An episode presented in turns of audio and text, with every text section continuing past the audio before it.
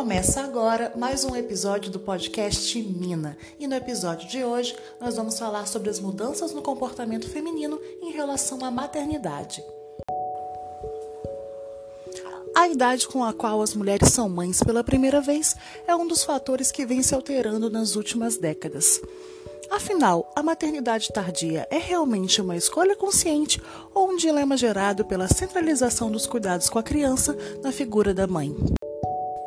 Será que todas as mulheres podem adiar a maternidade em prol da carreira, da realização pessoal ou apenas pela busca de uma maternagem mais consciente e madura?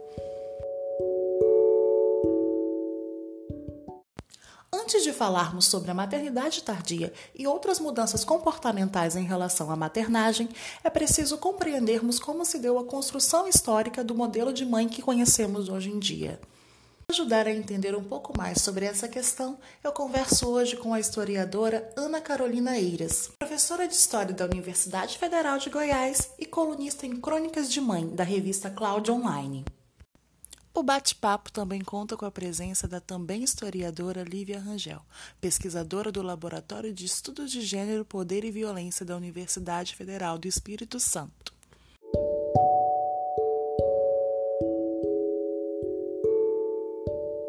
Modelo de maternidade que conhecemos hoje nem sempre foi assim e se construiu a partir das necessidades de uma nova forma de sociedade que surgia a partir do século XVIII a pesquisadora Lívia relata que, no decorrer das transformações políticas, econômicas e culturais surgidas nesse contexto histórico, a forma de exercer a maternidade foi seguindo outros caminhos. Essa construção mais atual, ela tem uma data que remonta mais ou menos o século finais ali do século XVIII, é, quando surgiu uma, uma nova reformulação, uma nova ordem de apelo é, que pretendia convencer as mulheres de que havia um amor que inst, é, instintivo da mulher em relação aos filhos. É, essa, esse amor instintivo ele implicaria então uma dedicação maior da mulher em relação à maternidade.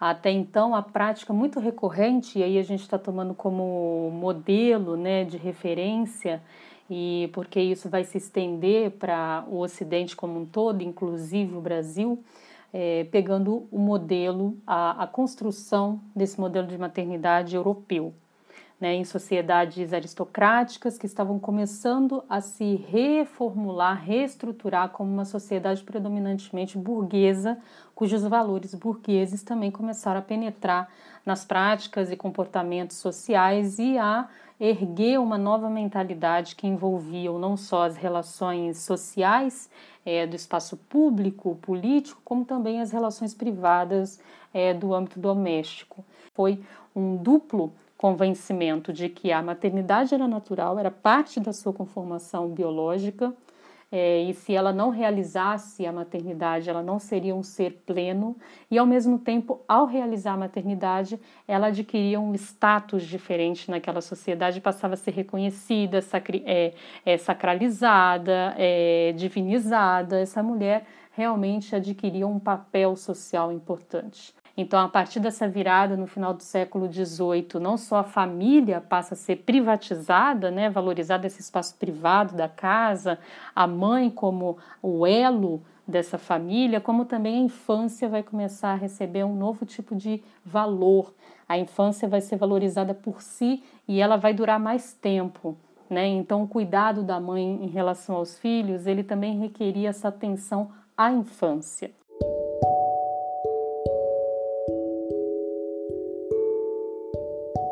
Para a historiadora Ana Carolina, ao pensar sobre a construção social do modelo atual de maternagem, é preciso entender a que mulheres esse conceito atinge, considerando as diferentes estruturas sociais em que a maternidade é exercida. Com o final do século XVIII, início do século XIX, e com alguns autores, você tem uma série de narrativas que vão confluindo para colocar a maternidade e, e, veja que se pese que é uma maternidade branca, é uma maternidade de elite, é uma maternidade das camadas mais altas da sociedade, E essa é a maternidade que vai ser glorificada, que vai ser sacralizada, que, vai, que será então naturalizada e colocada como centro da, das discussões. A historiadora explica ainda que no campo da educação e no âmbito jurídico, as mulheres eram conduzidas a uma vida cujo destino final era ser mãe, assim como no campo médico, que ajudava a legitimar o discurso do instinto materno. Tem as questões médicas que vão uh, falando que um lar higiênico, saudável, um lar, portanto, é, feliz, e bem uh, estruturado, seria o lar onde a mãe né, seria a grande cuidadora desse, desse espaço e a esposa, né, a grande nutridora desse espaço. E aí a, a mulher vai ganhando é, esse, e eu volto a dizer, essa mulher, dentro desse recorte interseccional, ela vai ganhando esse poder, né, que é o poder do, do, do espaço do privado. E, e nesse espaço ela reina como a mãe, a esposa, aquela que é, é responsável pela família.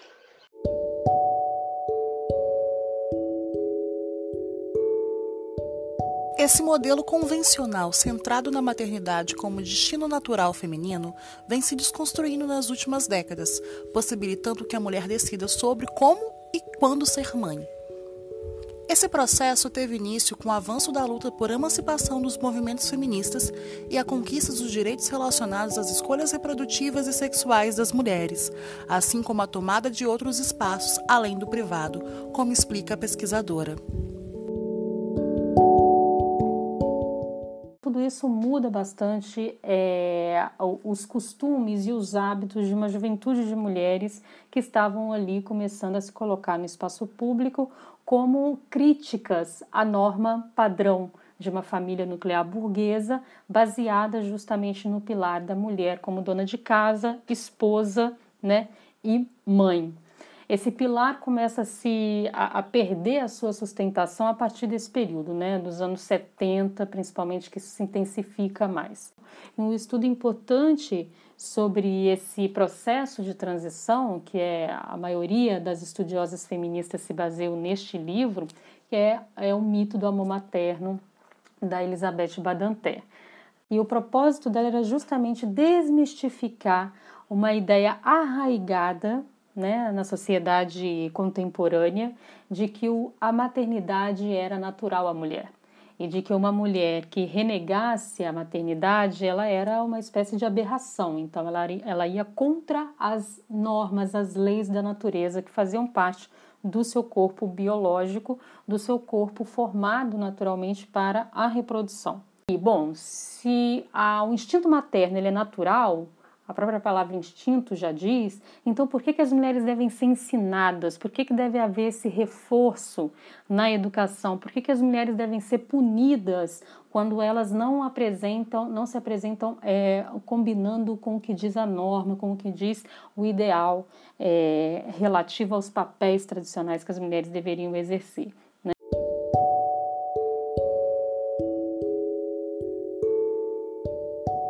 Embora esse processo de reformulação da maternidade e o entendimento das pluralidades nas maneiras de exercer a função materna seja uma crescente, sobretudo com o início do século XXI, é preciso pensar que escolhas como a maternidade tardia em prol de uma gestação madura, consciente e estável não é uma realidade para todas as mulheres. É o que pondera Ana Carolina. E aí a gente precisa fazer esse olhar interseccional, recortado, tentando compreender de que mulheres nós estamos falando e de que maternidade nós estamos falando. Se você pensa etnia, classe, raça, gênero, né, você chega à conclusão de que esse uh, adiamento ele acontece majoritariamente dentro de uma determinada parcela da população de mulheres e não dentre todas as mulheres, né? Até porque a pergunta que eu te devolvo, quem tem majoritariamente acesso à escolarização, né? Quem é que adia em prol da carreira? Quem é essa mulher que entra no mercado de trabalho? A mulher negra, pobre, a mulher branca, pobre, sempre trabalhou. Ela sempre esteve no mundo público, né? sendo mãe e terceirizando os, seus, os serviços uh, domésticos do lar, dos cuidados do lar, e ou cuidando quando chegava em casa.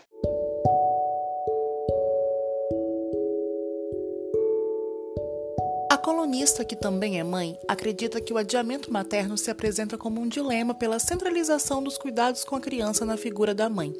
Isso se apresenta como uma barreira na tomada de cargos de liderança, por exemplo, ao imaginar que a dupla jornada entre lar e trabalho seja uma condição que diminui a produtividade feminina. Algo que a historiadora acredita que possa ser resolvido através de políticas públicas e um maior apoio das empresas e da sociedade para com as mulheres mães.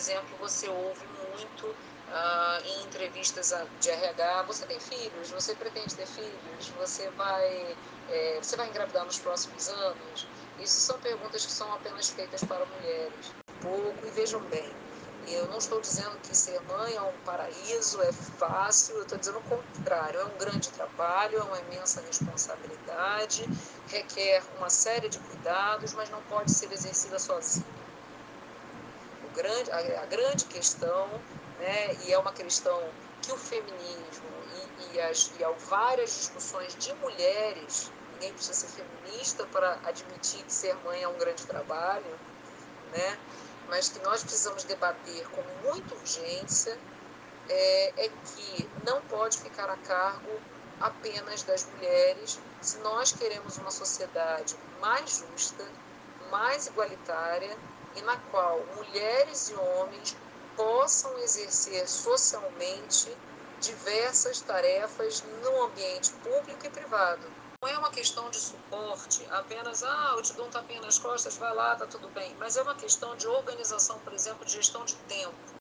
É, organizar o tempo de maneira, ah, não vou marcar reunião nesse horário, porque esse é o horário que a, a, tem a liberação do horário da creche, o horário da, da escola, entendeu? Você não marcar ou marcar mais flexibilidade de tempo ou de prazos, nós né, temos insistido muito nisso, a ideia de que as mulheres vão entregar e que inclusive elas acabam produzindo mais, né, se elas tiverem o suporte adequado. É, o problema da, da, da não produção das mulheres nas carreiras acadêmicas e nas carreiras profissionais é a falta de suporte adequado. A sobrecarga gera desistência. Então, porque a sobrecarga você acaba não dando conta, não conseguindo fazer a produção que você é, se esmerava em fazer. E aí vira o dilema. Ah, então eu não tenho que ter filhos. Isso é um falso dilema. Porque se você tiver o suporte adequado, isso não vira um dilema. Sim, a solução seria que a gente comece a pensar isso de maneira coletiva e não apenas de maneira individual, e que a gente comece a pensar nisso de maneira é, com políticas públicas e com apoios privados.